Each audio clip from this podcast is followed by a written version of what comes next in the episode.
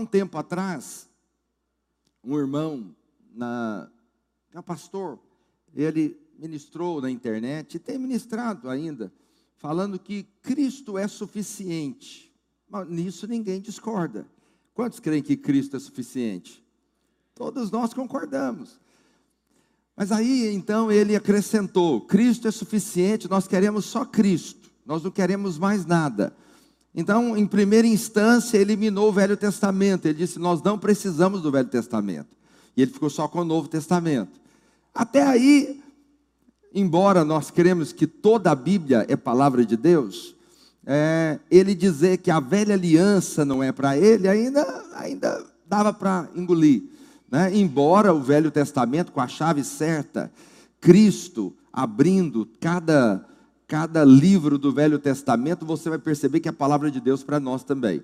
Mas aí, daqui a pouco, ele disse o seguinte: que ele, Cristo é suficiente, ele não precisa de mais nada, que os apóstolos também estão tá fora. Então ele ficaria só com Jesus. Então, com os evangelhos. Eu falei, aí complicou um pouco, né? Porque nós somos apostólicos. Como que agora os apóstolos nos servem, sendo que os apóstolos respaldaram o ensino de Jesus? Mas aí daqui a pouco ele aprofunda um pouquinho mais na graça. Ele diz então que de tudo que Jesus ensinou, uma parte do que Jesus ensinou é lei. Então nós não temos que ficar com a parte do que Jesus ensinou, só com aquela parte que de fato é graça. Eu fiquei pensando, quem é que está apto a discernir qual parte que Jesus ensinou é lei e qual parte Jesus ensinou é graça. Aí agora nós temos um problema. Porque o que esse irmão está ensinando, muitos aqui ouvem, muitos aqui assistem. E eu fiquei pensando, agora complicou.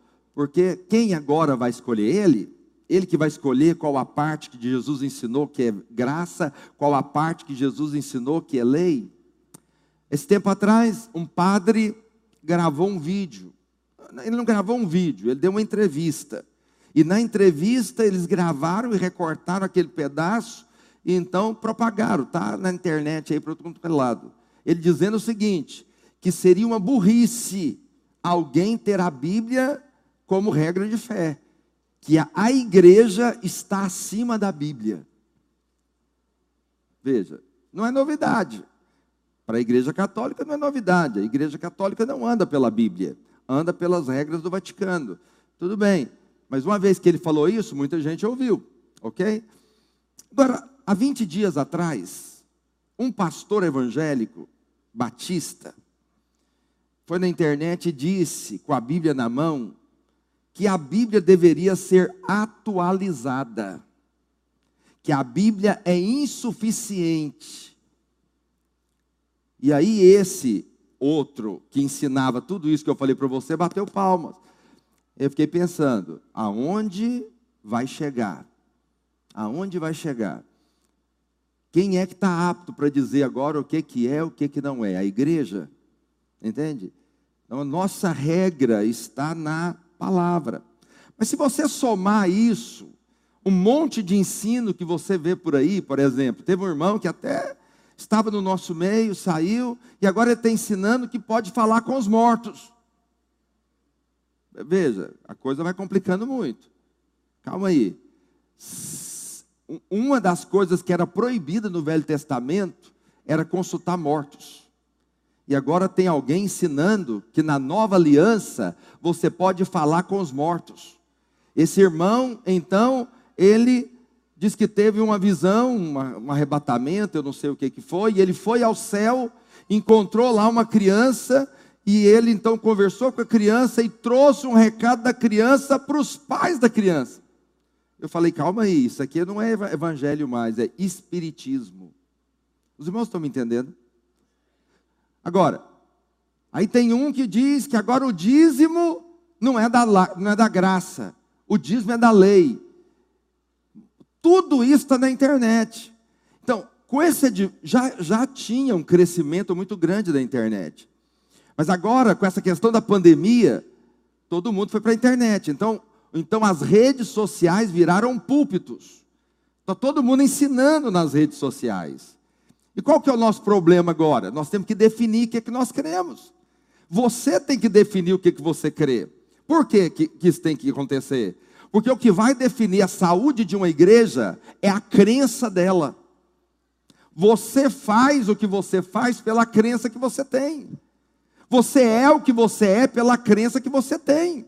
Se você dizima, é porque tem uma crença em você. Se você não dizima, é porque tem uma crença em você. Se você lidera, porque tem uma crença dentro de você. Se você não lidera, porque tem uma crença dentro de você. Se você vem no culto todo domingo, é porque tem uma crença dentro de você. Se você não faz questão de vir no culto, é porque tem uma crença dentro de você. Se você ama a sua mulher, dedica na sua casa, porque tem uma crença dentro de você. Se você não está nem aí para sua casa, porque tem uma crença dentro de você. Você, tudo que você faz é baseado naquilo que você crê. E aí nós temos um problema. Porque todo mundo, quantos tem celular aqui, levanta ele para o céu aí, porque ele não sai da sua mão. Não é verdade? Nem no culto ele sai da sua mão às vezes. Então, você está linkado direto. Então você vai lá no Instagram lá e está lá os pregadores todos pregando. E eu vejo irmãos divulgando coisas. Eu falo, eu não acredito. Que ele é da videira e está divulgando isso aqui. Porque isso aqui é contra o Evangelho. Isso aqui não bate com o que nós ensinamos. Mas então, por que, que eu quero ensinar? Porque é o seguinte, nós temos que definir o que, é que nós queremos. Primeiro, há vários tipos de irmãos dentro da igreja. Primeiro tipo de irmão é aquele que não está nem aí para nada. É igreja evangélica? Ergueu a mão e, e orou? Pronto. Entendeu? Ele não sabe de crença nenhuma. Ele não sabe o que está escrito no velho, o que está escrito no novo. Ele não sabe o que, que é, é, garante a salvação ou que se perde a salvação. Para ele, tanto faz. Será que você é desses? Não. Creio que não. Tem um outro tipo de irmão que é o irmão seguinte, ele, ele, compreende, ele lê a Bíblia, ele ouve a pregação, mas ele é indiferente, tanto faz. Ele sabe do ensino, mas tanto faz. E tem aqueles que definem o que creem. E nós temos um quarto grupo, que é aquele que nos ouve aqui e ouve os da internet, e às vezes crê mais nos da internet do que a sua igreja. Então nós temos aqui uma miscelânea de coisas. Entende o que eu estou dizendo? Por isso eu quero parar e ensinar o que, que nós cremos da graça. Para que não fique dúvidas para você. Por isso eu preciso. Eu comecei dizendo que eu preciso muito da sua atenção.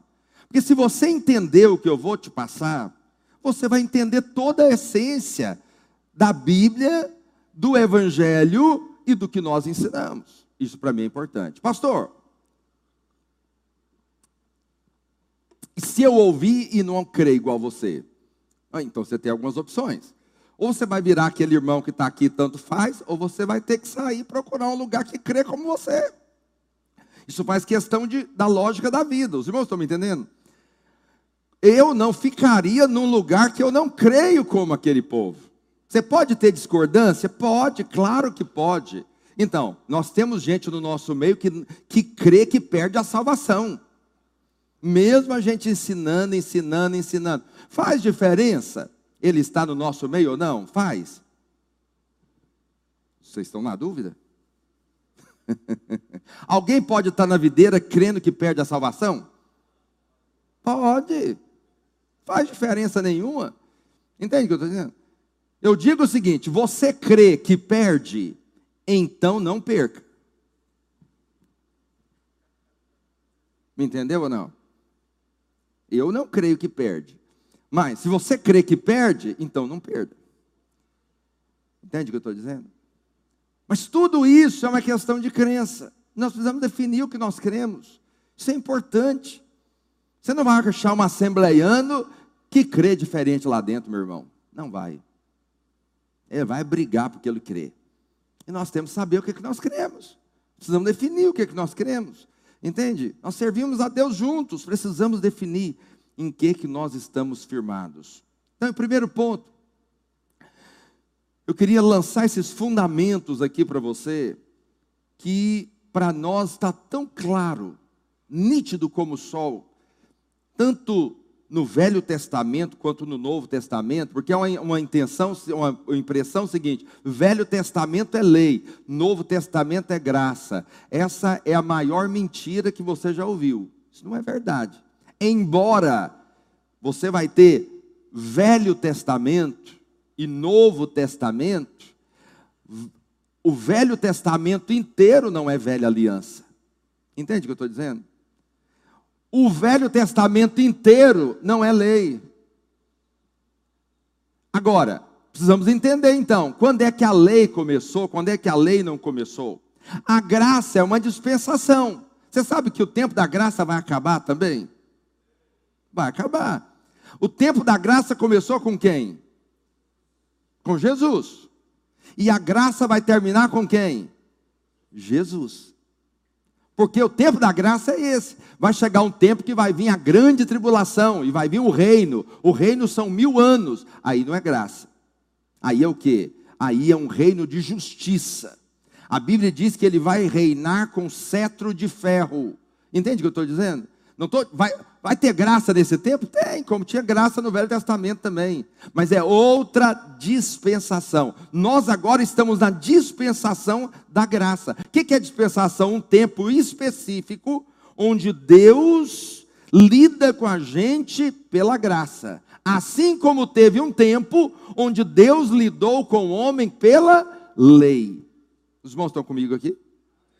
Há uma dispensação da lei e uma dispensação da graça. A dispensação da graça é quando Deus lida conosco baseado no seu amor. Não tem a ver conosco.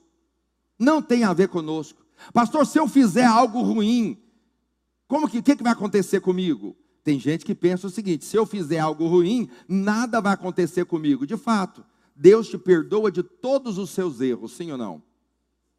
Tem certeza disso? No tempo da graça não está baseado em você, está baseado no amor dele. Mas eu te pergunto: pecado tem consequência? Tem. Então, você não vai colher maldição da parte de Deus, você vai colher consequência do seu pecado. A graça não anula a consequência do seu pecado. Entende isso?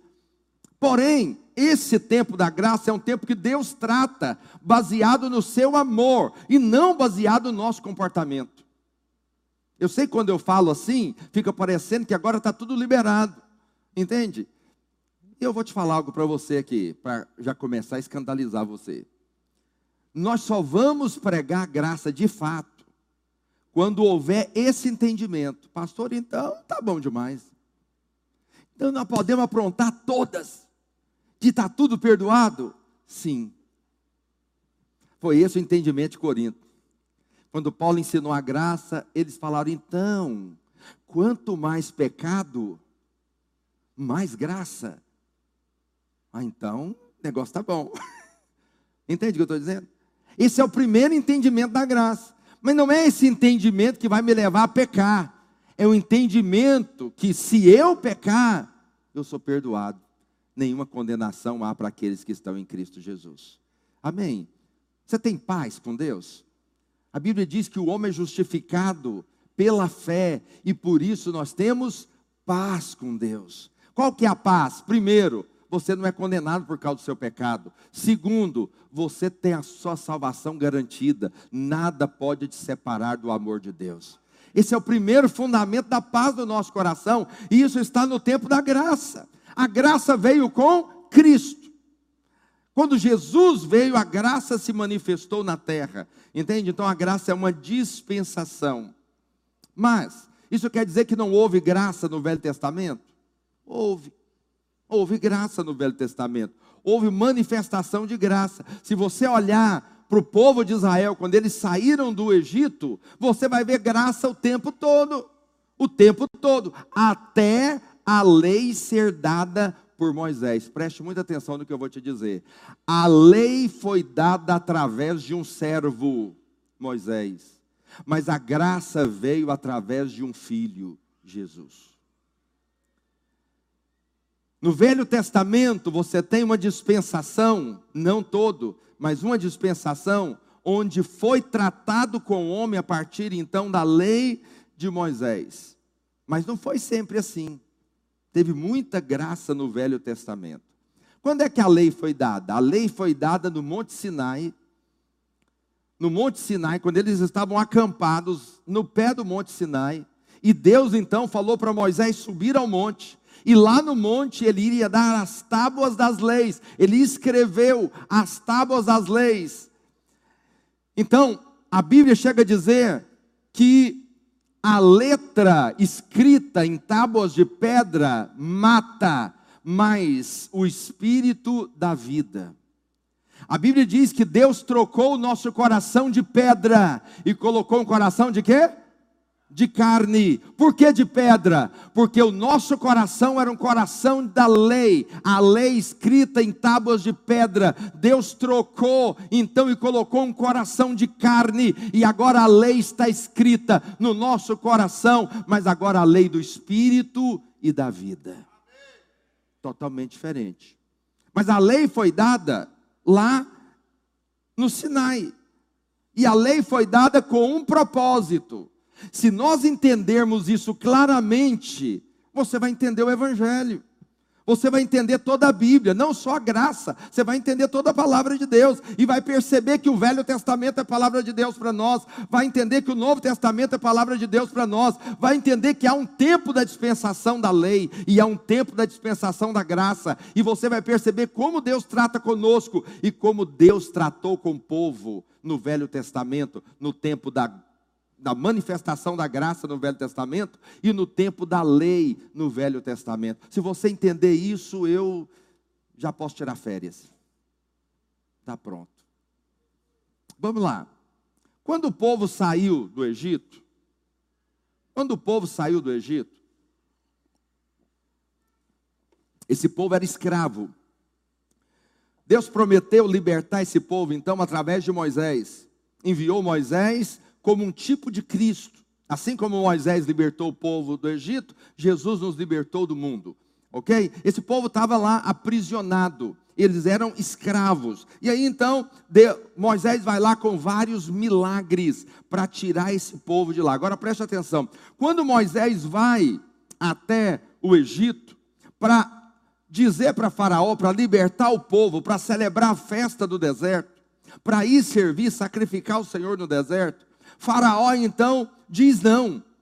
Na primeira vez que Moisés vai, Faraó diz não. E quando Faraó diz não, Faraó vai lá no povo que era escravo, que produzia tijolos, e falou: Agora eu não vou trazer mais palha para vocês, e vocês vão produzir a mesma quantidade de tijolos. E trouxe capataz e começou a chicotear esse povo, de tal forma que esse povo foi até Moisés e reclamou com Moisés. Você disse que ia libertar a gente daqui. Olha o que que agora eles estão fazendo conosco. Projeta para mim aí. Êxodo capítulo 5, verso 20. Eu acho que eu não mandei as referências. Êxodo capítulo 5, verso 20. Acompanhe comigo. Quando saíram da presença de Faraó, encontraram Moisés e Arão, que estavam à espera deles, e lhes disseram: Olhe o Senhor para vós outros e, vos, e julgue a atitude de vocês, porquanto nos fizestes odiosos aos olhos de Faraó, diante dos teus servos, dando-lhes a espada para nos matar. O que, que ele está dizendo? Você veio aqui dizendo que ia nos libertar. Nós não fomos libertos e agora Faraó nos odia e, e, e tirou da espada para nos matar. A Bíblia diz que esse povo gemeu e o seu gemido chegou até Deus.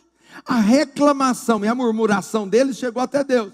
Diante da murmuração deles dentro do Egito, o que, que Deus fez? Condenou eles? Não, o que, que Deus fez? Mandou o libertador. Moisés foi lá doze vezes, doze vezes, até o Egito. Dez delas foram dez pragas, dez sinais de Deus. Mesmo diante da reclamação do povo, Deus foi lá e libertou o povo do Egito, tirou eles da escravidão e levou eles rumo à terra prometida. Glória a Deus. Foi uma reclamação só. Esse povo sai com Moisés, depois da décima praga, que foi a morte dos primogênitos, e o filho de Faraó morreu também. E ele então libera o povo para sair. Esse povo então sai. E eles estão indo agora e, e deparam com o mar, chamado Mar Vermelho. Faraó se arrepende de ter libertado o povo e arruma, arruma o seu exército e vai agora no encalço desse povo para pegá-los. E agora eles têm um problema: tem um mar diante deles e tem agora Faraó atrás deles. Eles não viram nenhum milagres. Embora Moisés tivesse feito milagres, sinais ali no Egito, eles não viram grandes milagres da parte de Deus. Mas agora, diante do Mar Vermelho, eles não têm tempo de arrumar uma rota, é, uma opção de uma rota diferente, e eles estão diante do mar e Faraó está vindo para os matar. O que, que eles fazem então? Dependem agora de quê? Êxodo 14, verso 11. Esse povo então, eu acho que eles vão levantar um louvor a Deus. Eu acho que eles vão fazer um culto de ações de graça. O que, que eles vão fazer? Disseram a Moisés: Será por não haver sepulcros no Egito, que nos tirastes de lá, para que morramos nesse deserto? Por que nos tratastes assim, fazendo-nos sair do Egito? O que, que eles estavam dizendo? Ah, entendemos tudo, por que, que Deus mandou tirar a gente do Egito? É porque lá não tinha cemitério suficiente para enterrar tanta gente. E aí trouxe-nos para cá, porque aqui no deserto podemos secar no sol. Entende? Podemos ficar enterrados aqui nesse deserto. Essa foi a, o posicionamento deles. É, se eu fosse Deus, eu descia o porrete nesse povo. Ô oh, povo ingrato, tirei eles do Egito. Mas sabe o que, é que Deus fez? Deus fez um grande milagre. Deus não os condenou, Deus não os repreendeu. Sabe o que, Deus fez? Abriu o mar vermelho, diz a palavra que eles passaram com poeira a seco.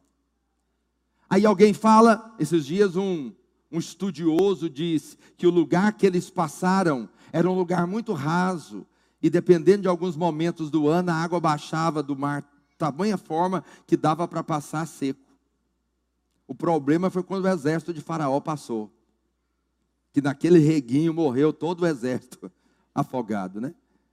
Então Deus faz um grande milagre. Qual que é o milagre? O mar se abriu e esse povo passou. E quando eles passaram, o exército veio e o mar cobriu e matou. E eles viram um grande feito de Deus, um grande milagre. Se você tivesse presenciado isso, qual que seria a sua atitude? Se você deparasse com qualquer outra coisa, você ia falar: você ia carregar isso na sua carteira, dizendo: Deus abriu o mar vermelho, agora pode fazer qualquer coisa. O que é um emprego para Deus? Deus abriu o mar vermelho. O que é uma doença para Deus? Deus abriu o mar vermelho. Entende? Então Deus fez um grande milagre. Eles murmuraram no Egito. Está acompanhando comigo? Murmuraram no Egito, Deus os libertou. Murmuraram no mar vermelho, Deus abriu o mar.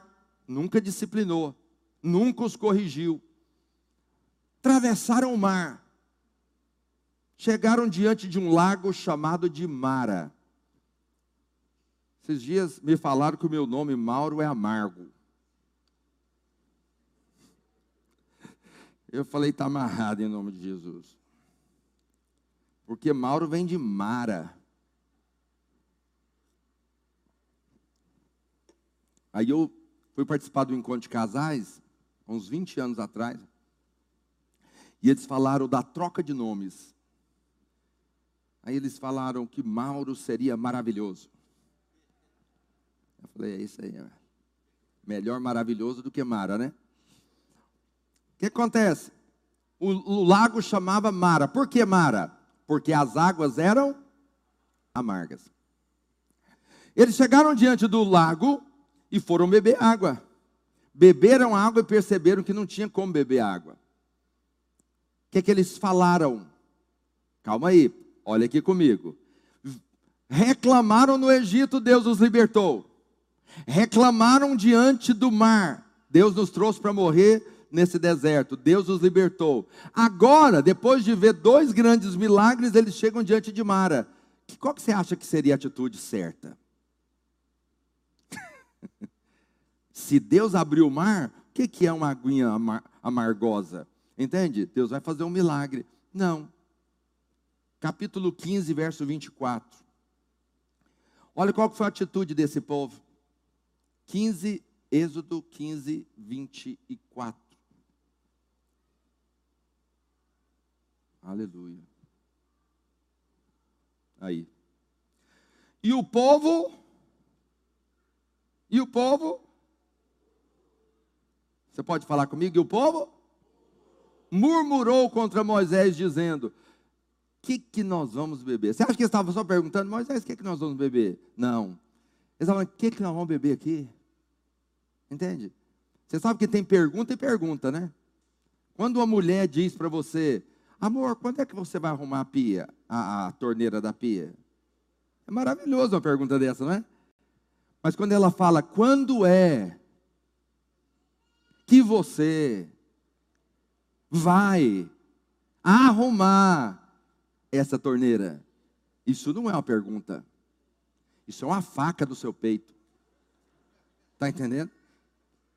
Há perguntas e perguntas. Esse povo está perguntando, esse povo está enfiando uma faca. Entende? Agora, preste atenção. Eles reclamaram no Egito, reclamaram no Mar Vermelho. Chega diante do, do, do lago de águas, eles falam: que, que nós vamos beber aqui? Pelo amor de Deus, nos trouxe para morrer de sede. Deus poderia dar uma disciplinada nesse povo, poderia dar um corretivo nesse povo, mas Deus não fez. O que, que Deus fez? Falou para Moisés: Moisés, corta lá dois pedaços de madeira, prega um no outro, faz uma cruz e joga na água, porque aonde a cruz entra, aquilo que é amargo se torna doce. E ele jogou a madeira na água, e a água que era amargosa virou em água doce. Eles viram um grande milagre, e eles beberam da água que era amarga, que agora é doce, e satisfizeram as suas necessidades. Continuaram a caminhar. Entende? Eu poderia parar por aqui, mas eu posso citar vários outros exemplos. A Bíblia diz que todo dia, no orvalho, no orvalho, quando o orvalho caía, antes do sol nascer, caía uma farinha, que era o maná. E eles ajuntavam então a farinha e comiam. Eles comiam comida do Egito, comida ruim, pepino, cebola, alho, e Deus deu para eles pão de queijo todo dia de manhã, com cheddar dentro. Oh, aleluia. Cappuccino com pão de queijo com cheddar. Entende? O que acontece? Todo dia de manhã eles tinham a comida pronta, eles não tinham que trabalhar, eles não tinham que fazer nada. Deus dava para eles todo dia. Eu quero dizer algo para você que isso funciona na sua vida também. Ao dormir, você descanse na presença de Deus, porque aos seus amados ele dá enquanto você dorme. Enquanto você dorme, o maná está caindo na sua vida, para no outro dia o suprimento do dia está disponível para você. Deus fazia isso com eles. Eles acordavam cedo. Aí um dia um falou, mas eu estou cansado de comer pão de queijo. Aí o outro falou, eu também. Já viu aqueles motim? Cansado desse pastor Mauro. O outro falou, eu também.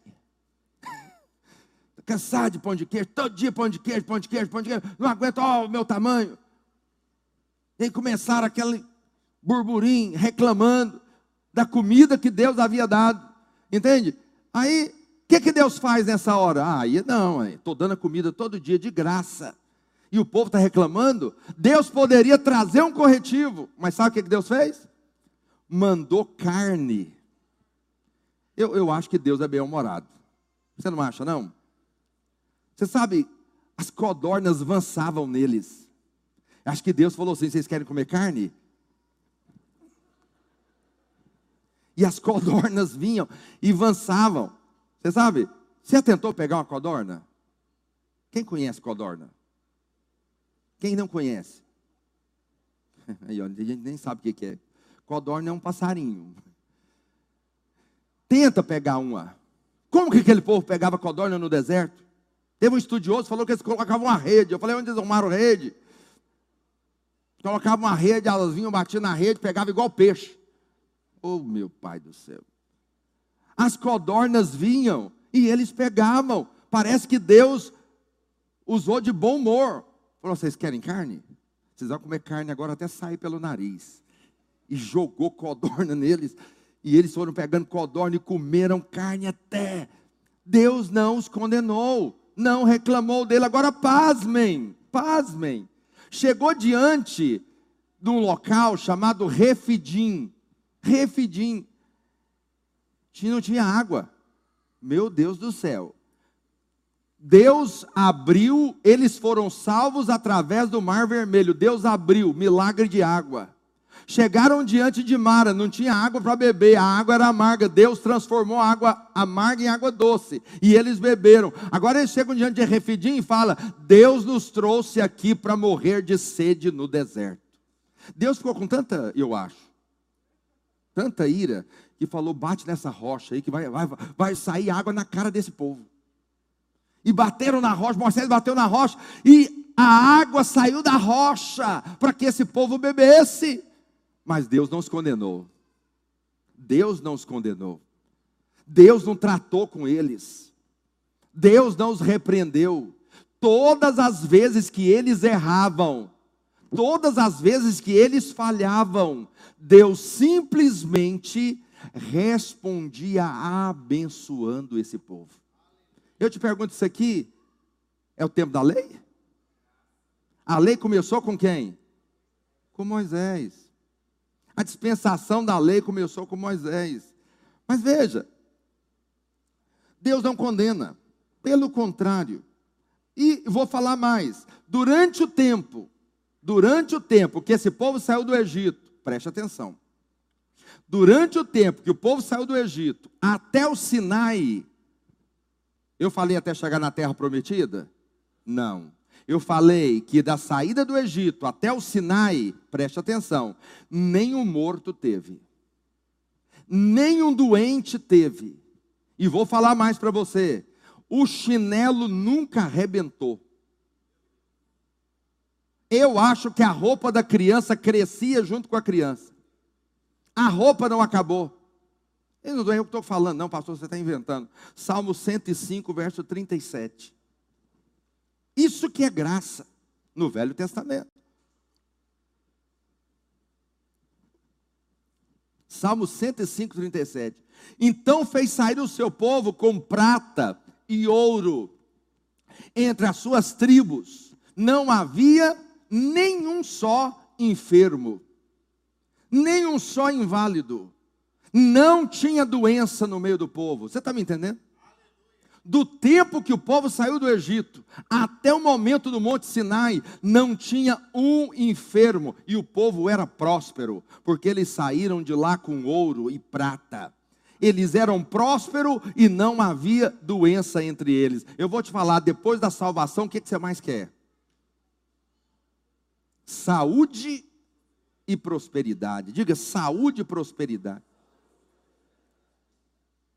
esse povo tinha. Mas olha o Deuteronômio 29, verso 5.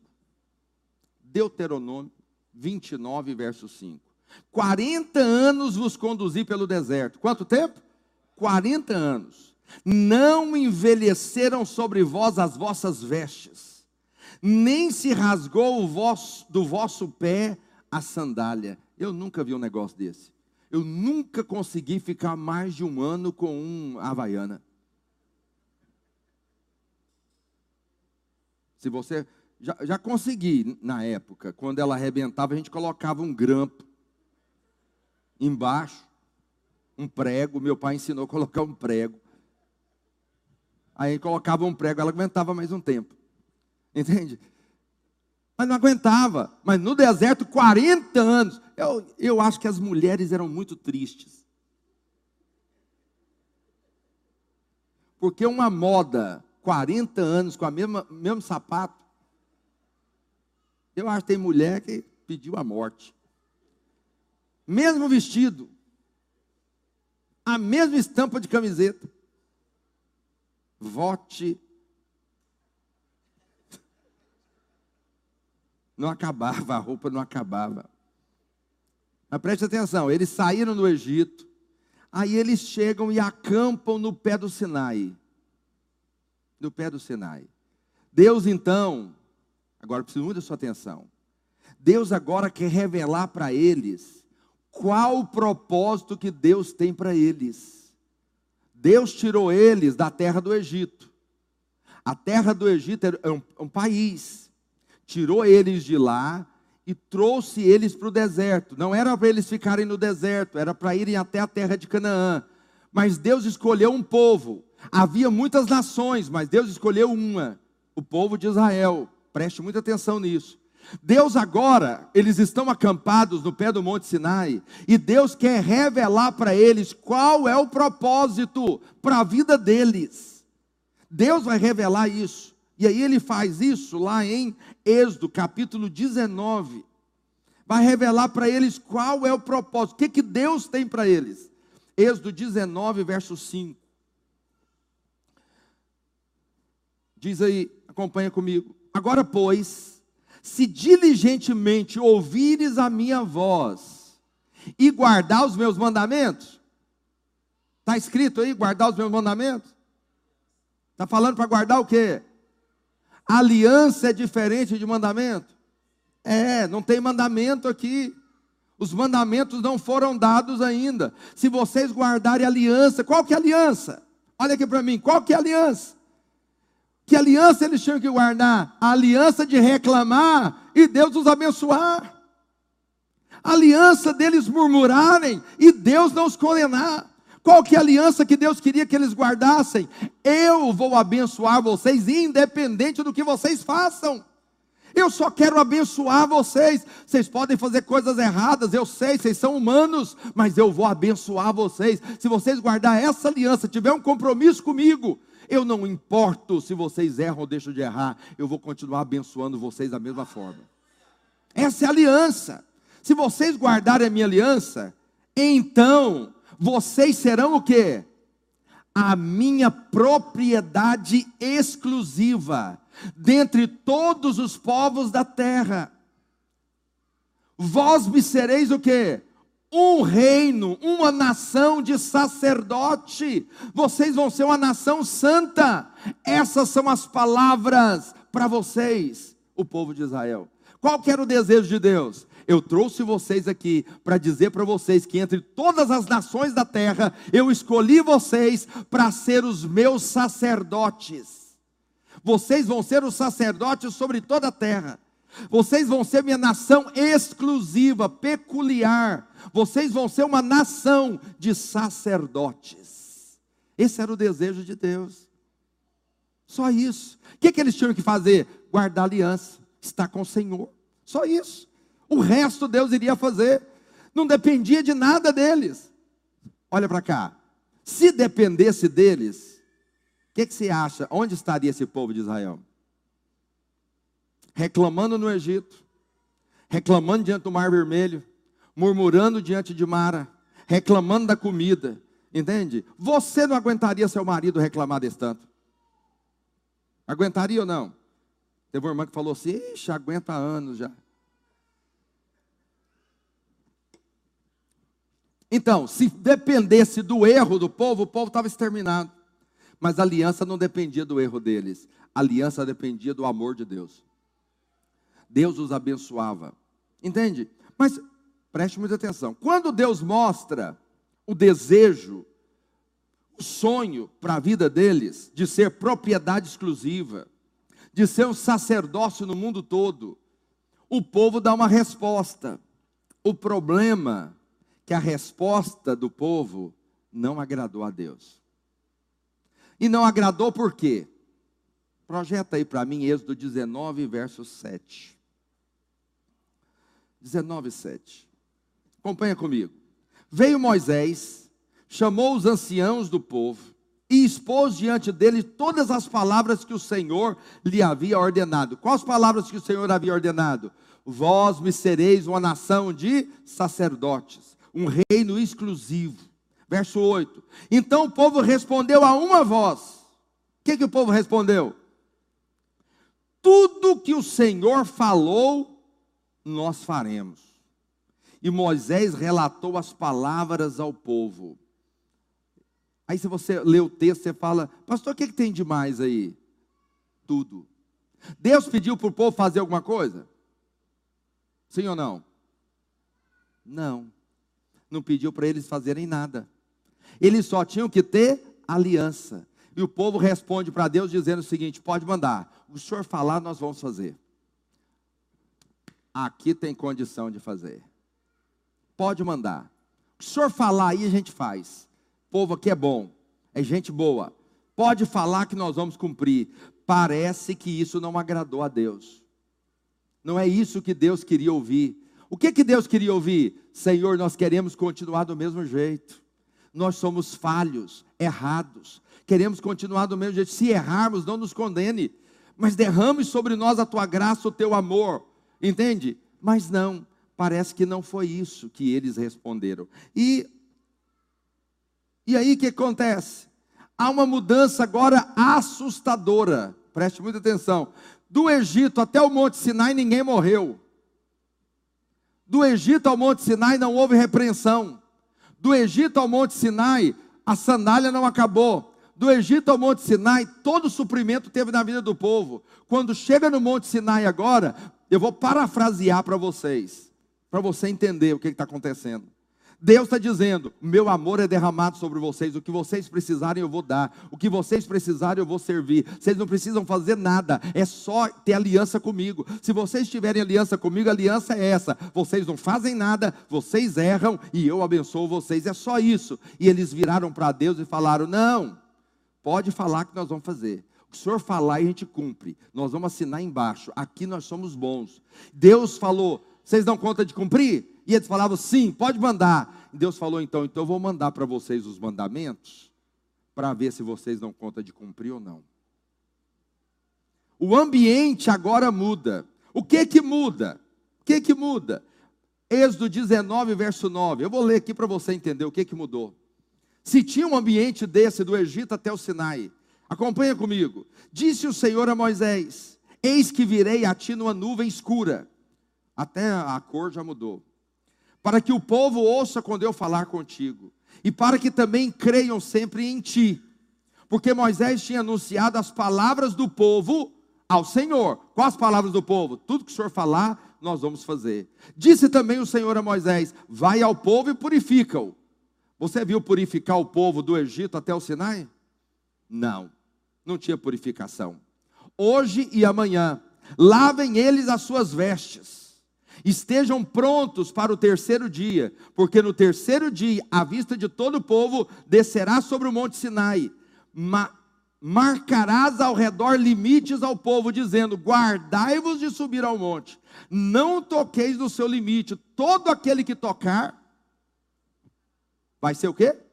Morto. Tinha morte? Não. Tinha algum inválido? Algum doente? Não mas agora quem tocar no monte vai ser morto. Êxodo 19, verso 21. 21. Diz assim: E o Senhor disse a Moisés: Desce, adverte ao povo que não ultrapasse o limite até ao Senhor para vê-lo, a fim de muitos deles não perecerem. Veja, até o Sinai não tinha morte, mas agora o que que mudou? O que que mudou? Porque é o seguinte, o povo errava, Deus abençoava. Agora o povo chega diante dos sinais, Deus fala, nem toque nele, porque se tocar vai morrer. O que que mudou? Mudou o seguinte, o povo está dizendo, nós fazemos e o Senhor nos abençoa por aquilo que fizemos. E Deus está dizendo para eles, vocês não podem fazer. E eles falaram, pode mandar que nós damos conta de fazer. E Deus falou, então vou dar a lei para vocês, para mostrar que vocês não dão conta de fazer. Se é por merecimento, Presta atenção, vocês não podem tocar no monte. Se é por merecimento, vocês não merecem nada. Se tocar no monte, morre. Coloca limites, porque quem ultrapassar o limite vai morrer. Está me entendendo agora o que, é que mudou? O ambiente era um ambiente de vida, de graça, mas agora o ambiente é de merecimento. Merecimento. Você sabe o que é mais cômico? Mais cômico o pessoal disse o seguinte: tudo que o senhor falar, nós vamos fazer. Ok. Deus vai e dá as leis, as leis para Moisés lá no monte. Qual que é o primeiro mandamento? Vamos ver quem é cristão aqui. Qual é o primeiro mandamento? Qual que é o primeiro mandamento? Você está no Novo Testamento, querido. Volta para o velho. Qual é o primeiro mandamento? Não adorarás a outro Deus, não farás imagem. Lembra do mandamento, não? Primeiro mandamento está lá. Você está indo para o Novo Testamento, amarás a Deus e amarás o próximo. Esse foi o resumo que Jesus fez. Mas no mandamento, o primeiro é: não farás imagem de escultura, não adorarás a outro Deus além do Senhor. Sabe o que é mais cômico? Enquanto Moisés está no monte recebendo as tábuas das leis para dar para esse povo que diz que dava conta de cumprir, não cumpriram nem o primeiro mandamento. No pé do monte, eles fizeram um bezerro de ouro, uma imagem de escultura e começou a adorar a ele lá embaixo. Só para você ter noção do nível de incapacidade do homem de cumprir os mandamentos. Agora eu te pergunto: você acha que Deus deu os mandamentos para o povo cumprir? Não. Deus deu os mandamentos para mostrar para eles que eles são incapazes de cumprir os mandamentos. Não foi eu que disse, Jesus disse: nenhum homem na face da terra cumpriu os mandamentos nenhum. Ninguém dá conta de cumprir o mandamento. Por que, que não dá conta de cumprir o mandamento? Porque eu vou te falar o que, que é o mandamento. Os mandamentos é quem Deus é. Deus só fez o seguinte: eu vou mostrar quem eu sou. Aquilo ali é o caráter de Deus, a santidade de Deus. O homem não pode ser Deus, por isso ele não consegue cumprir a lei. A lei não foi dada para o homem cumprir, tem muita gente andando com pulseira dos dez mandamentos. E ele fala: Eu vou cumprir os dez mandamentos. É a mesma coisa que o povo falou lá atrás. Eu não quero cumprir mandamento nenhum, eu quero provar do amor de Deus. Está me entendendo? Se você quer cumprir o mandamento, você vai viver debaixo de maldição. Mas se você quer viver debaixo da aliança, da nova aliança, a nova aliança é o seguinte: eu não quero fazer nada, eu quero desfrutar daquilo que o meu pai tem para mim, e o meu pai tem muito amor e muita provisão para a minha vida. Esse é o tempo para nós. Mas esse povo, esse povo, errou feio, errou feio, ao dizer para Deus que ia cumprir. O que que mudou? Se é por merecimento, preste muita atenção. Se é por merecimento, vamos ver quem merece agora. Êxodo capítulo 32, verso 28. Vamos ver quem vai merecer. Se é por merecimento, tem que fazer para merecer. Êxodo 32, verso 28. Quando Moisés desce do monte, o povo está adorando o bezerro. Moisés fica tão indignado que ele quebra as tábuas dos mandamentos. E aí ele desce e Deus dá uma ordem. Qual é a ordem? Não tinha morte. Até o Sinai não tinha morte. Deus fala agora: todos vão pegar a espada e vai matar um ao outro. É para sair agora. Já viu falar da noite da purificação? Saíram matando todo mundo. Era para sair matando. Um pegava a espada e entrava na casa do outro, e esfaqueava o outro e matava todo mundo. Entende? Porque agora, debaixo da lei, o salário do pecado é a morte. Entende? E a consequência é a morte. Aí o que acontece? Fizeram os filhos de Levi, segundo a palavra de Moisés, e caíram do povo naquele dia, quase 3 mil pessoas. Quase 3 mil pessoas morreram num só dia. No dia que a lei foi dada, 3 mil pessoas morreram. Não tinha morte. Do Egito, até o Sinai não tinha morte. Mas agora, no dia que a lei é dada, no dia que o povo diz que pode cumprir, a lei é dada, quase 3 mil pessoas morreram. O povo falou que podia cumprir, não cumpriram. Deus falou agora: cada um pega da espada e mata o seu vizinho. A tribo de Levi pegaram da espada e mataram naquele dia quase 3 mil. Porque a tribo de Levi obedeceu, se é por obediência, eles se tornaram o quê? Uma tribo de sacerdotes. Se tornaram os levitas. Das, onze, das doze tribos de Israel, do povo de Israel, uma se tornou sacerdote. Eram os pastores, os sacerdotes que cuidavam do templo. Eles não tiveram terra na divisão quando eles chegaram na terra prometida, mas eles cuidavam então do templo, recebiam dízimo das onze tribos e viviam em prol do templo. Entende? Mas eu te pergunto, qual era o desejo de Deus? Era ter uma tribo de sacerdotes? Qual era o desejo de Deus? Uma nação de sacerdotes. Mas a nação quis obedecer. O Senhor não queria obediência. Mas quem obedeceu se tornou uma, uma, uma, uma tribo sacerdotal que foi a tribo de Levi. O resto não. O resto então ficou da mesma forma. Mas agora a lei é dada. A lei é dada. E a lei agora é o que eles pediram. Eles falaram: "Nós podemos obedecer". E agora passa a ser por obediência. Quem obedece é abençoado. Quem não obedece é disciplinado ou morto. Agora tem morte. A diferença da lei e da graça é simples. No dia que a lei foi dada, quase 3 mil pessoas morreram. No dia que o Espírito da graça desceu, em Atos capítulo 2, quase 3 mil pessoas nasceram de novo em apenas um dia. O Espírito, a lei mata, mas o Espírito dá vida. A lei vem para matar. Quando a lei é dada, a morte, mas quando o Espírito da graça vem, tem vida. Como que funciona agora? Deuteronômio 28, verso 1. Se, diga comigo, se, mais forte, se, tudo agora na, a partir do Sinai tem um se, tem um se. Olha o que, que a Bíblia diz. Se atentamente ouvires a, a voz do Senhor teu Deus, tendo cuidado de guardar a aliança, agora tem aliança? A aliança passou, meu irmão. Agora é o que? Mandamentos. Ah, o mandamento foi dado no Sinai. Tendo cuidado de guardar os meus mandamentos que hoje te ordeno, o Senhor teu Deus te exaltará sobre todas as nações. Se ouvires a voz do Senhor teu Deus, virão sobre ti e te alcançarão todas essas bênçãos. Aí a lista de bênção é infinita. É grande demais. É muita bênção para quem obedecer. Se 28 verso 15. Essa é a lista da benção.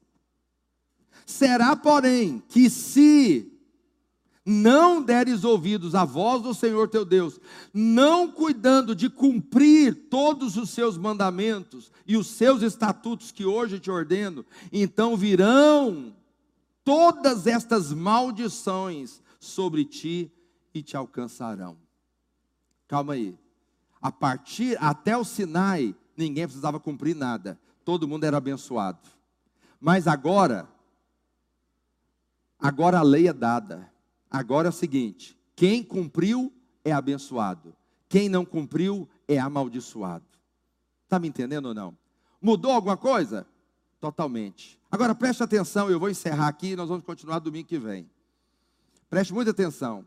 A Bíblia diz, deixa eu achar o texto aqui, eu vou ler para a gente encerrar.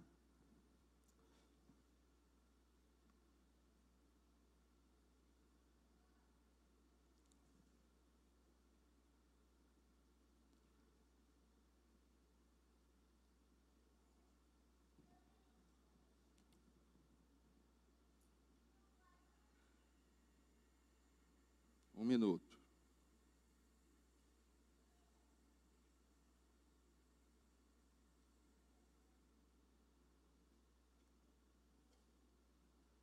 Um minuto.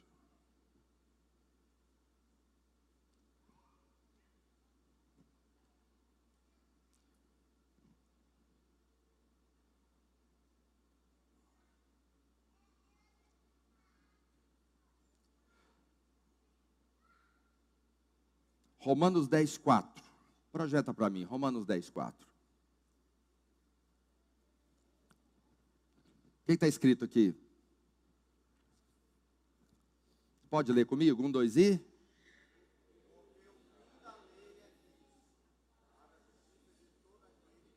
Mais uma vez. Porque o fim da lei é para a justiça de todo aquele que crê. Qual lei encerra aqui em Cristo? A lei de Moisés. O que, que é a lei de Moisés? Eu faço para ser abençoado. Se eu guardar os mandamentos, eu sou abençoado. Se eu não guardar os mandamentos, eu sou amaldiçoado. Aí Jesus vem. Jesus é a manifestação da graça. Deixa eu mostrar algo para você. Tinha graça até o Monte Sinai. Agora tem lei até Cristo. Se você pegar do Egito até o Sinai e transportar para agora, é o mesmo que Cristo está fazendo conosco. Você erra, eu erro, nós erramos, mas o Senhor não nos condena, porque o fim da lei é Cristo. A lei encerrou em Cristo. Por isso que todos aqueles hoje, debaixo da graça, que querem viver debaixo da lei, estão debaixo de quê? Aí eu te pergunto, tem maldição hoje? Tem. Tem maldição na vida de ímpio? Tem. Tem maldição na vida de crente? Tem. Se ele quiser viver debaixo da lei, vai viver debaixo de maldição. Preste atenção, fique de pé. Nós vamos encerrar. Olha para cá. Jesus, Jesus encontrou uma pessoa, trouxeram uma pessoa doente, aleijado, e Jesus, antes de curá-lo, Jesus diz assim: Perdoado estão os teus pecados. Perdoado estão os teus pecados. Os fariseus ficaram loucos, louco, louco, louco. Por quê? Quem é esse que pode perdoar pecados? Olha aqui para mim. A lei era o seguinte: eu faço algo ruim e eu colho maldição. Eu faço algo bom e eu sou abençoado. Perguntaram para Jesus: Jesus, quem pecou? Porque ele nasceu defeituoso. Quem pecou? Foi ele ou foi os seus pais? Ou seus avós? Por que essa pergunta? Olha para mim, por que essa pergunta? Porque a lei era condicional. Se alguém nasceu aleijado, é porque é o seguinte: alguém pecou. A, a maldição e até quantas gerações? Quatro gerações. Então, vamos contar de você para trás. Você é uma geração, seu pai é outra geração, seu avô é outra geração, seu bisavô é outra geração, quatro gerações. Perguntaram para Jesus: Jesus, ele, ele nasceu desse jeito, quem pecou? Foi os seus pais, seus avós, seus bisavós? Quem foi que pecou? Porque isso aqui é consequência do pecado. Aí Jesus chega para o cidadão e diz o seguinte: Perdoado estão os teus pecados. Quando ele entendeu que ele estava perdoado, ele não tinha mais consequência do pecado. Ele criou fé para ser curado, e ele foi curado naquele momento. E aí ele levantou e começou a andar. Por quê? Porque tudo é uma questão da crença. Não, eu, eu, eu vivo o que eu vivo, mas é condição do meu pecado. Presta atenção. Quem fumou e vai no médico, e o médico fala o seguinte: Ó, seu pulmão está preto. Ele sai, sai alegre. Ele fala: Não, eu mereço. Eu, eu fumei muito. Entendeu? Minha mulher me largou. Não, eu mereço. Eu aprontei muito. Por quê? Porque as pessoas são conscientes da lei. Eu fiz algo ruim, eu mereço algo ruim. Mas eu quero te dizer que debaixo da graça, por mais que nós sejamos humanos e tenhamos tantos erros, eu quero dizer que em Cristo você só merece coisa boa. A Bíblia diz que Jesus cumpriu toda a lei. Ele cumpriu toda a lei. Ele é o único que cumpriu a lei. Nenhum homem na face da terra cumpriu a lei. Preste atenção: quem não cumpria a lei recebia maldição, quem cumpria a lei recebia bênção. Se nós estamos em Cristo e Cristo cumpriu toda a lei, só tem bênção para mim e para você. Não tem mais maldição. Por isso a Bíblia diz: não há mais condenação para aqueles que estão em Cristo Jesus. Então, se acontecer algo ruim, se você bater o carro, você fala, rapaz, Satanás miserável, você amassou meu carro, vai me dar sete vezes mais. Você nunca tem a consciência, eu bati o carro, rapaz. Devo ter aprontado alguma. Minha mulher tem umas brincadeiras lá em casa de falar, eu acho que eu joguei pedra na cruz. Quando algo ruim acontece. É uma brincadeira. Mas você sabe que muitas pessoas têm dentro dele quando algo ruim acontece. Eu mereço. Eu não sou bom eu vou te falar, você não merece nada, você é igual o povo de Israel. Murmura o tempo inteiro, reclama o tempo inteiro, erra o tempo inteiro, mas Deus não está nem aí, Deus só quer te abençoar, só te abençoar. Domingo que vem eu quero continuar isso. Eu queria que nós cantássemos uma canção e orássemos, para que Deus encha o nosso coração de revelação dessas verdades. A lei foi dada para o povo cumprir, mas hoje Cristo é o fim da lei. O fim da lei é Cristo. Hoje nós vivemos debaixo da graça de Deus. Amém? Vamos cantar uma canção em nome de Jesus. Deus de milagre, Deus de caminho no deserto, luz na escuridão. Meu Deus, Ergue a sua voz e diga isso. Meu Deus é o Deus de milagres, Deus de promessas, caminho no deserto, luz na escuridão. Meu Deus, esse é quem mais forte. Meu Deus é o Deus de milagres, Deus de promessas,